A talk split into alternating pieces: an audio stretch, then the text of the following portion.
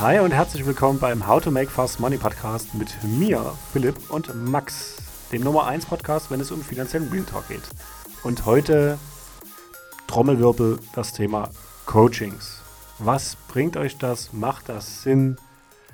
Könnte sein, dass diese Folge etwas Hate enthält. Max, Heute wird wirklich mal Real Talk. Max, ich lehne mich zurück, lass dich jetzt eine Viertelstunde meckern und steige dann wieder ein. Bis später. ich glaube, so schlimm wird es nicht. Ähm, aber ja, also was, ich glaube, das große Thema, was jetzt in den letzten Jahren halt aufgekommen ist, ist eben das Thema Coaching. Und der Grundgedanke dahinter ist, denke ich, auch ganz cool. Also, dass du dir halt jemanden an die Seite holst, der dich coacht, um in einer bestimmten Sache besser zu werden. Und die Frage ist halt, an welcher Stelle holst du dir einen Coach? Also an dem Punkt quasi als Starthilfe, wo du eigentlich alles, was es gibt, noch im Internet nachlesen kannst, wo du einfach alle Infos frei bekommst. Ähm, ja, die Frage, ob du dir da schon einen Coach holst oder ob du sagst, okay, ähm, jetzt, wenn es wirklich in die Details geht, wenn du wirklich äh, schon auf einem bestimmten Level bist äh, und dann sagst, okay, ich will jetzt von 90% noch auf 100% hochgehoben werden, äh, ob es da halt sinnvoller ist, einen Coach sich zu holen. Das wäre so die erste Frage, die ich reinstelle, weil viele nutzen das halt als Starthilfe. Ähm, und das Problem daran ist dann, dass sie Geld bezahlen, dass sie das Coaching holen, aber dann meistens nicht ins Handeln kommen. Und ich sehe das unglaublich oft, dass halt viele einfach in so einem Coaching sind, dass auf irgendeiner Veranstaltung, irgend so ein, keine Ahnung, äh, Selbstbeweihräucherung oder sonst was für ein Mist, wo sie sagen, geil, morgen reise ich die Welt ein, ich werde jetzt äh, dieses Jahr 100.000 Euro in mein Aktiendepot investieren, ich werde 20 Immobilien kaufen. Ich habe wirklich schon mit solchen Leuten gesprochen. Ähm, das, ja, aber am Ende verliert sich das halt auch wieder. Also diese, diese, diese Anfangseuphorie ist dann auf einmal wieder weg und auf einmal ist man in seiner täglichen Soße drin und äh, kommt halt trotzdem keinen Schritt weiter. Also das heißt, Coachings sind grundsätzlich gut, wenn du einen ordentlichen Coach hast, klar. Da muss man, glaube ich, auch nochmal drüber reden, wie viele davon wirklich sinnvoll sind, weil Coaching ist kein geschützter Begriff. Das, du, du kannst da jeden Scheiß angeboten bekommen und der verkauft sich als Coach, obwohl er gestern äh, keine Ahnung, noch der erste Klasse abgeschlossen hat oder was auch immer. Müssen die mittlerweile 18 sein? Ich weiß es nicht. Aber äh, jetzt, jetzt, jetzt habe ich mich kurz verloren. Also du musst auf jeden Fall ins Handeln kommen, wenn die Sachen, die du dort angeboten bekommst oder die du dort erzählt bekommst, auch wirklich gut sind. Und das ist, glaube ich, auch der, der das größte Problem. Ähm, ich habe eine äh, Bekannte, die hat wirklich viel Geld in Co Coachings gesteckt. Das waren, glaube ich, 15.000 Euro oder so insgesamt. Äh, und am Ende ist nichts bei rumgekommen also du musst ja, das ist ja das Investment in dich selbst, was ja grundsätzlich das beste Investment ist, was du tätigen kannst. Aber das Investment muss ja auch eine Rendite abwerfen. Also nicht nur, dass du mal eine schöne Zeit hattest und sich der Coach dann äh, einen neuen Lambo bestellt, sondern dass du halt auch sagen kannst, okay, ich habe einen Mehrwert, ich gehe jetzt in die Umsetzung und aus den 15.000 Euro, die ich investiert habe, mache ich 100.000 Euro. Jetzt als Beispiel. Kurze Einführung. Du darfst wieder. Okay, lass mich das Intro mal zusammenfassen. Also das Ganze steht und fällt am Ende des Tages trotzdem mit dir. Also nur weil du einen Coach hast, heißt nicht, dass du automatisch Erfolg hast, weil wenn du nie mitspielst, wenn du nie ins Handeln kommst, wenn du die Dinge, die dir der Coach gegebenenfalls an die Hand gibst, nie umsetzt, dann bringt das alles nichts. Ne? Klassiker äh, Trainingsplan für einen Sport und du machst es einfach anders, dann wird das Ergebnis eben auch anders sein und der Coach, das kann der beste Coach der Welt sein. Wenn du es nicht machst, geht es halt einfach nicht. Zweiter Punkt, ähnlich wie so ein Stück weit in der Finanzbranche, völlig überflutet der Markt. Und dass du den richtigen rauspickst, der genau der Mann ist, die Frau ist, die dich an der Stelle deines Lebens abholt, wo du gerade bist, auch sehr, sehr schwierig und unwahrscheinlich. Wie würdest du jetzt das Investment in solche Coachings ähm, sehen versus ich lege das Geld einfach an oder nutze das Geld schon, um mein Business, um mein, um ins Handeln zu kommen. Wie würdest du das so ein Stück weit aufwiegen? Ja, ist halt eine gute Frage an der Stelle, ne? je nachdem, wo du stehst. Weil wenn du überhaupt keine Ahnung hast, ähm, dann ist es eigentlich egal, ob du das Geld am Aktienmarkt oder bei dem Coach verbrennst, glaube ich. äh, es wird so oder so verbrannt sein, wenn du natürlich schon ein gewisses Grundwissen hast. Ähm, dann macht es wahrscheinlich Sinn, wie gesagt, die ersten Steps allein zu gehen ähm, und das ganze Thema dann zu optimieren. Also wir sind ja jetzt äh, keine Coaches, aber wir arbeiten ja trotzdem mit den äh, Mandanten intensiv zusammen. Und einige Mandanten haben halt schon auch Vorkenntnisse und haben auch schon ein gutes Aktiendepot. Ähm, ich habe letztens erst ein Depot von einem Mandanten gesehen, das komplett aus Aktien bestand. Ähm, und habe mir auch gedacht, okay, krass, das ist äh, wirklich extrem gut. Es gab nur noch äh, eine Kleinigkeit quasi. Das Risiko war im Endeffekt ein bisschen zu hoch, weil halt meistens nicht die ganz großen Aktien genommen wurden, sondern nur mittel, äh, mittlere Aktien und äh, kleinere Unternehmen. Das heißt, die Renditeerwartung war sehr hoch, aber in der nächsten Krise kann es auch sein, dass das halbe Depot nicht mehr existiert, jetzt auf äh, bisschen, bisschen böse gesagt. Aber ansonsten waren die Auswahl der Unternehmen unglaublich gut. Und er ist den ersten Schritt quasi gegangen und hat sich jetzt halt gedacht, okay, ähm, ich challenge das Depot mal, ich gehe mal in die Beratung äh, und wird jetzt halt noch die letzten paar Prozent dort wahrscheinlich mit rausholen, ähm, einfach weil er an der richtigen Stelle äh, zu jemandem gegangen ist. Das heißt, ähm, wenn er jetzt zu einem Coach gegangen wäre, hätte ihm das vielleicht sogar was gebracht, weil er halt schon diese Grundlage hat. Wenn er aber überhaupt keine Grundlage hatte, ich weiß es nicht, äh, ob man da wirklich vorwärts kommt. Dazu kommt ja, wenn du sowieso das Geld in den Coach steckst und dann nichts selbst zur Verfügung hast, dann kommst du halt gar nicht los. Dann brauchst du erstmal ein Jahr, bis du die Coachingkosten wieder äh, rein hast. Äh, wenn du einen normalen äh, Job hast und das Coaching, keine Ahnung, 4.000, 5.000 Euro kostet, dann ist es ja quasi deine Jahressparrate manchmal. ähm, ja, deswegen ist es sehr schwierig zu, be zu beantworten, wann es denn jetzt wirklich Sinn macht. Ich würde es so beantworten, dass wenn es schon bei dir angelaufen ist, wenn du schon in einem gewissen Flow bist, dass dann ein Coaching Sinn machen kann, weil es dir einfach, äh, wie du hast vor uns tägliche Soße genannt, ähm, wenn du da drin bist, verlierst du ganz oft mal die Perspektive. Deswegen kann es Sinn machen, dass jemand von außen drauf schaut und einfach dir mal ein anderes Feedback dazu gibt. Wenn du aber noch nichts im, im Laufen hast, wenn du noch keine Umsätze hast, wenn du noch keine Kenntnisse hast, das wird der Coach für dich nicht lernen. Der macht aus Exkrementen, macht er auch kein Gold. Der kann dir helfen, dass du, wenn du schon entschwert bist, dass er dich nochmal schleift und dass du dann noch besser schneidest. Das geht. Aber dass der dir, dass er dich an die Hand nimmt und dich von A nach B trägt, das ist nicht die Aufgabe eines Coaches, auch wenn das ganz oft so ein Stück weit verkauft wird. Ne? Dieser Trend kommt ja ein Stück weit aus Amerika. Ne, dort ist ja die Coaching-Branche riesengroß, dort gibt es Riesenspeaker und ähm, ja, was mir dort auffällt, ist, dass es den Speakern ganz oft echt gut geht. und die 100.000 Leute, die in der Halle sind und den zuhören, davon irgendwie 5, 10 Prozent nur. Wieso ist das so? Ja, wie gesagt, weil halt viele eben nicht um die, äh, in die Umsetzung kommen. Die lassen sich dann von diesem Drive mitnehmen. Das ist auch eine coole Veranstaltung und alles drum und dran. Die werden das auch äh, positiv weiterempfehlen, aber äh, wenige reflektieren sich dann halt selbst nach und äh, sagen sich, oh, das war wirklich äh, sinnvoll und ich habe jetzt wirklich einen Mehrwert rausgezogen. Meistens ist es dann so, das Gefühl ist halt cool, Du gehst dann zur nächsten Veranstaltung, zur nächsten Veranstaltung, zur nächsten Veranstaltung. Du bist immer kurz motiviert. Am Ende reißt die Motivation aber wieder ab und man denkt sich, okay, du musst halt wieder zu einer Veranstaltung gehen und wieder was bezahlen.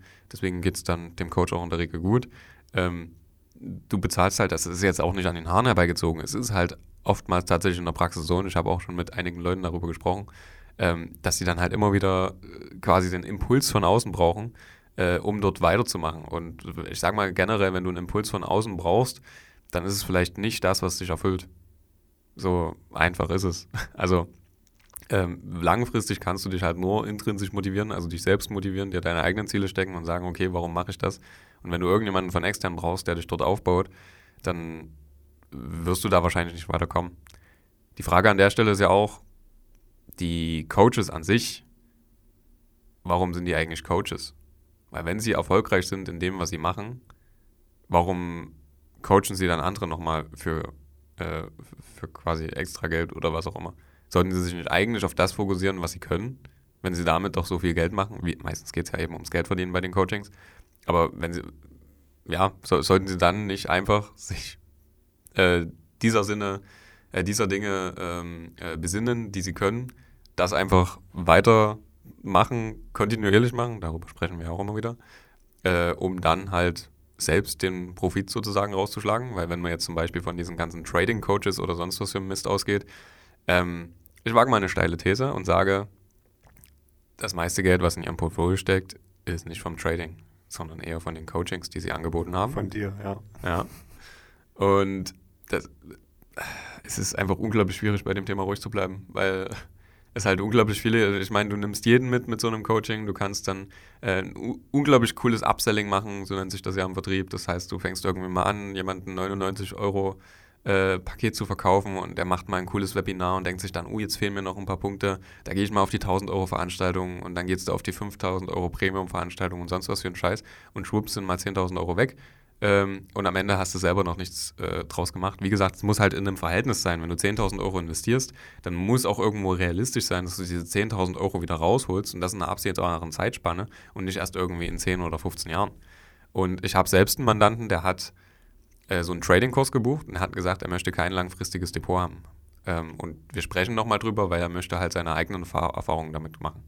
Das ist jetzt anderthalb Jahre her. Ähm, er hat in den anderthalb Jahren jetzt fast das Plus-Minus Null geschafft. Also ohne die Coaching-Gebühren, sondern nur sein Trading.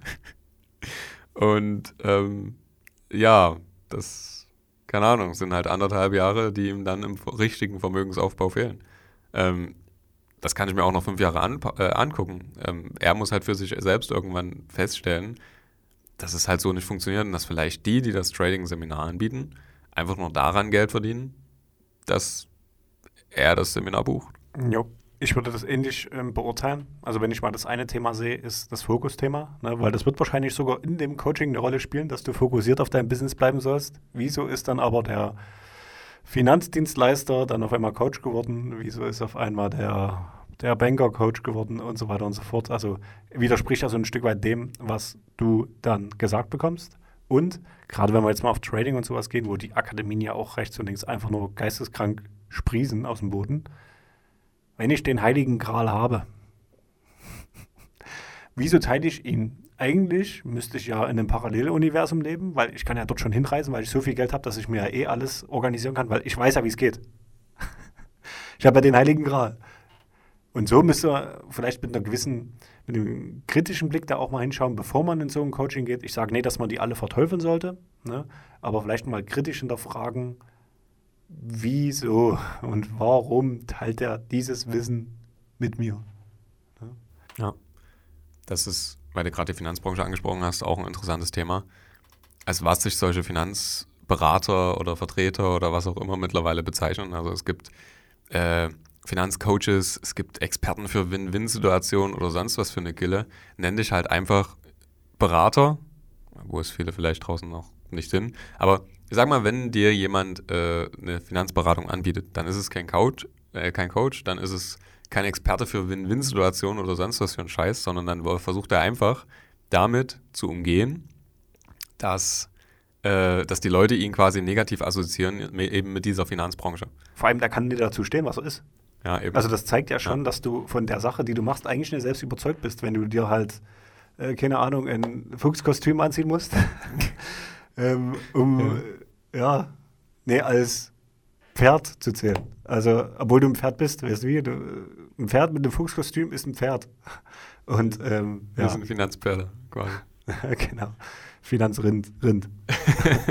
ja, ähm, aber das, das ist ja wirklich flächendeckend so, ne? Und äh, ich hatte das auch mal, ähm, wenn wir gerade bei Tornomhang sind, äh, Kunde wollte keine Riester-Rente abschließen, deswegen hat der, hat der Berater das Ding einfach Altersvorsorge-Sparplan genannt äh, war am Ende des Tages ein Riester-Rennen, ist genau derselbe Bullshit. Also steh einfach zu dem, was du da tust ähm, und lasst euch dort nicht von Augenwischerei irgendwie irgendwo blenden.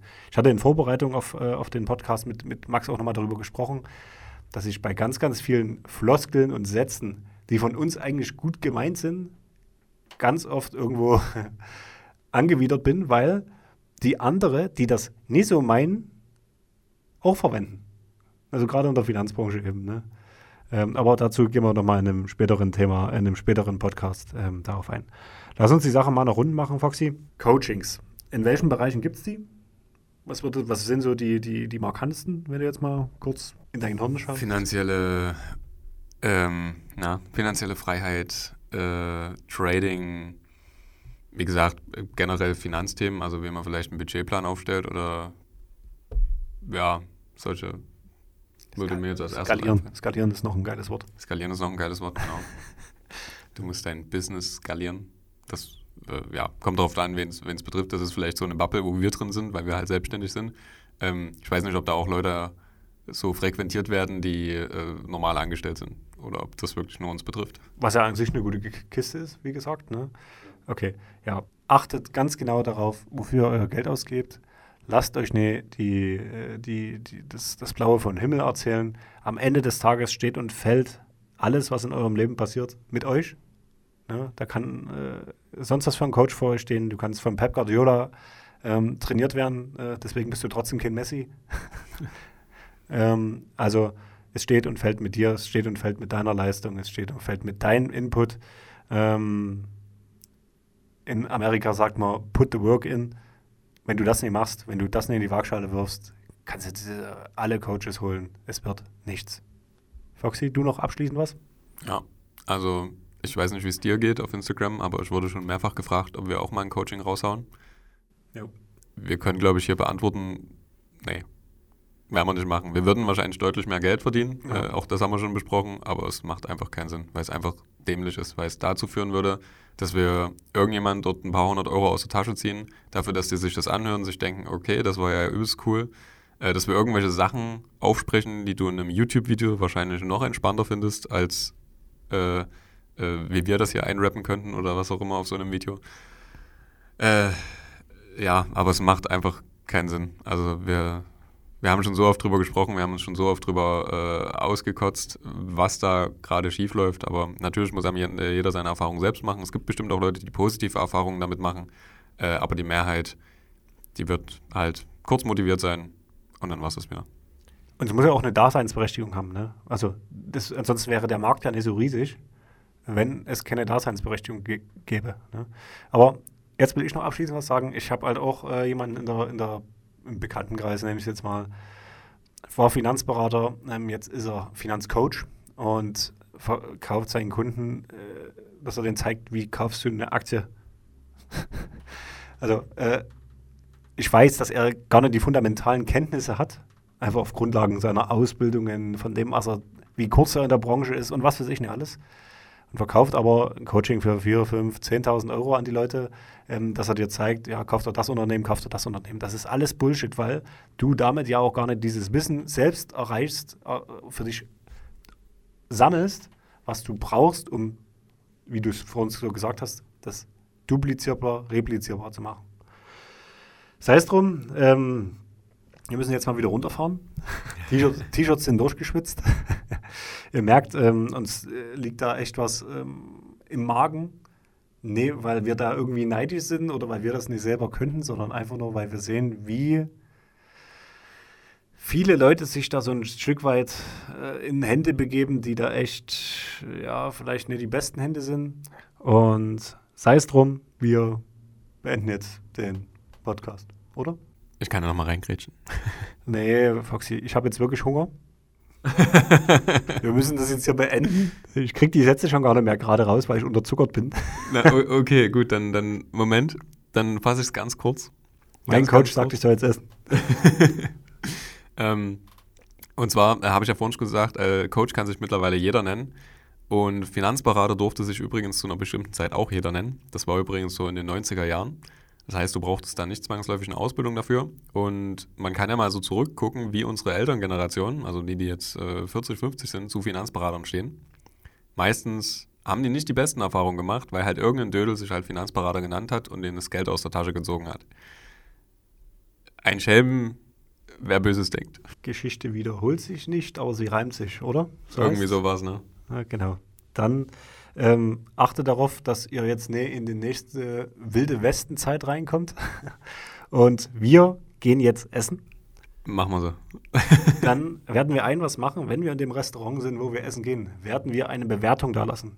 Ähnlich wie wir das gern von euch hätten, dass ihr einfach den Podcast bewertet. Was für eine Überleitung. Geisteskrank. Ich, ist ja. Gänsehaut, ja. ja. Also ähm, nehmt euch mal bitte die Zeit, ähm, gebt uns eine Bewertung ab, lasst uns ein Feedback da, wie ihr das alles so findet. Und ansonsten verlinken wir wieder unsere Socials in den Show Notes und wir sind raus. Ciao und guten Hunger.